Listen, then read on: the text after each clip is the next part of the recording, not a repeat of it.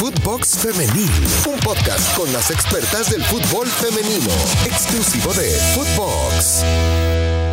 ¿Cómo están? Qué placer darles la bienvenida. Esta es una nueva edición de Footbox Femenil. Ustedes lo saben, acá se van a enterar de absolutamente todo en torno al fútbol de las mujeres en una nueva jornada de la Liga MX Femenil. Así que por favor escríbanos a nuestras distintas redes eh, arroba Footbox. Y por supuesto, con el hashtag Footbox Femenil pueden participar de esta conversación. Yo soy Marion Reimers y como siempre estaré acompañándoles todas las semanas hablando de fútbol femenil. Nos pueden escuchar en Spotify. ¿eh? Estén ahí, compártanlo con sus amigas, con sus amigos, con la familia, con quien sea. Pero lo importante es que nos acompañen. Y bueno, de cara a una nueva jornada de fútbol femenil, ya se los decíamos, es la jornada 5, se da a conocer la noticia de que Toña Is deja de ser la entrenadora de el Pachuca. Y esta noticia, bueno, pues a la gente eh, la ha tomado por sorpresa. Dice que tiene que ver con motivos familiares, que por ello estará entonces dejando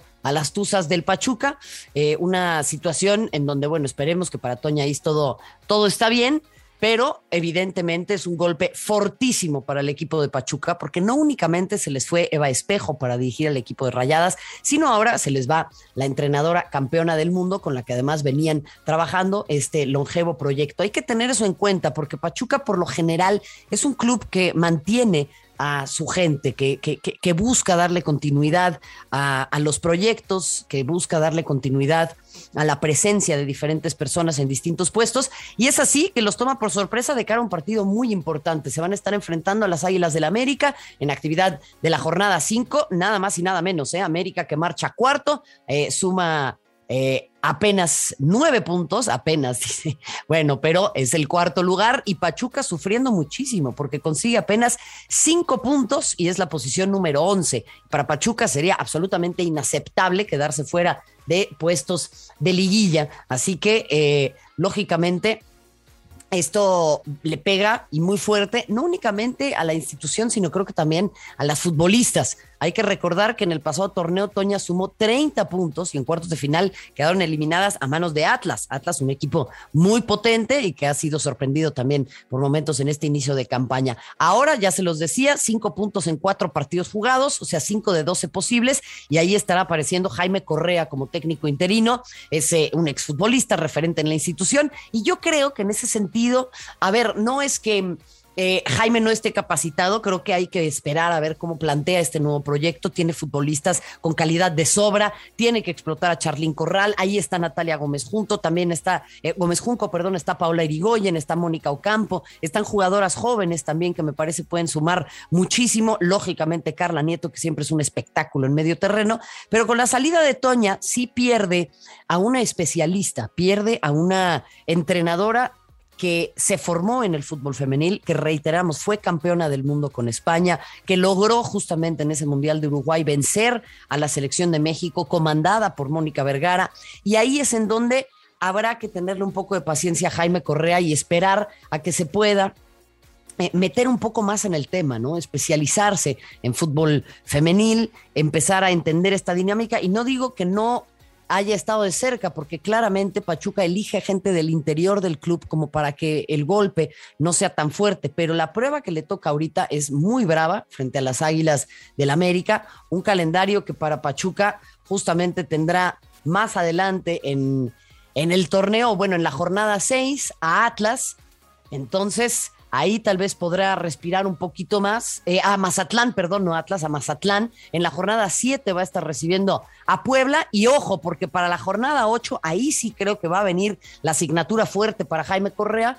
en donde estarán enfrentándose al conjunto de rayadas en casa. Ahí es en donde verdaderamente vendrá la prueba para este Nobel entrenador. Y bueno, hay opciones disponibles. Yo creo que Pachuca nos va a sorprender. Pachuca va a ir tal vez a buscar algo distinto o en una de esas saca a alguna técnica o algún entrenador del retiro, pero para mí en una de esas termina incluso buscando a alguien de casa. Vamos a ver primero cómo se muestra Jaime en este interinato y en una de esas hasta termina acabando el torneo, luego comparando y muy debida proporción guardada, pero ahí estuvo Hansi Flick con el Bayern, ¿no?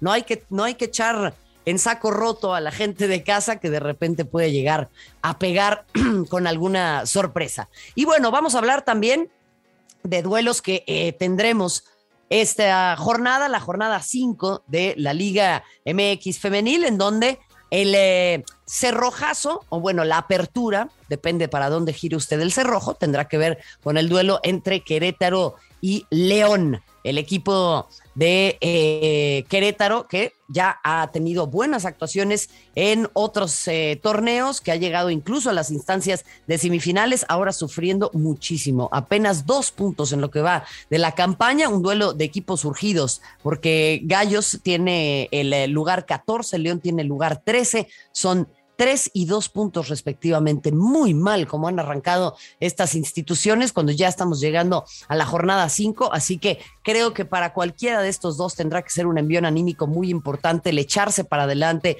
el buscar eh, salir del fondo de la tabla y hay que ver qué es lo que lo que puede presentar Marta Cox, ¿no? O sea, en el, en el partido frente a Mazatlán, bueno, pues lógicamente hay que darle la posibilidad de irse adaptando, de irse encontrando, pero ahí aparece entonces con eh, el cinco goles a cero de León, respira un poco el equipo de la Fiera, mientras que en su visita a la frontera en la jornada 4, Querétaro empató con Tijuana. Entonces, en ese sentido, viene con un envío anímico muy importante el equipo de la Fiera y ahí es en donde sí, Marta Cox va a tener que ser uno de los factores importantes, teniendo en cuenta el resultado anterior que ya le mencionábamos y teniendo en cuenta que los ojos van a estar sobre ella y sobre me parece también Vanessa Córdoba. Las extranjeras ahora estarán recibiendo muchísima presión por todo lo que se ha hablado en torno a este tema, por todo lo que se ha dicho, por todo lo que se ha discutido. Bueno, desafortunada o afortunadamente para ellas, depende de cómo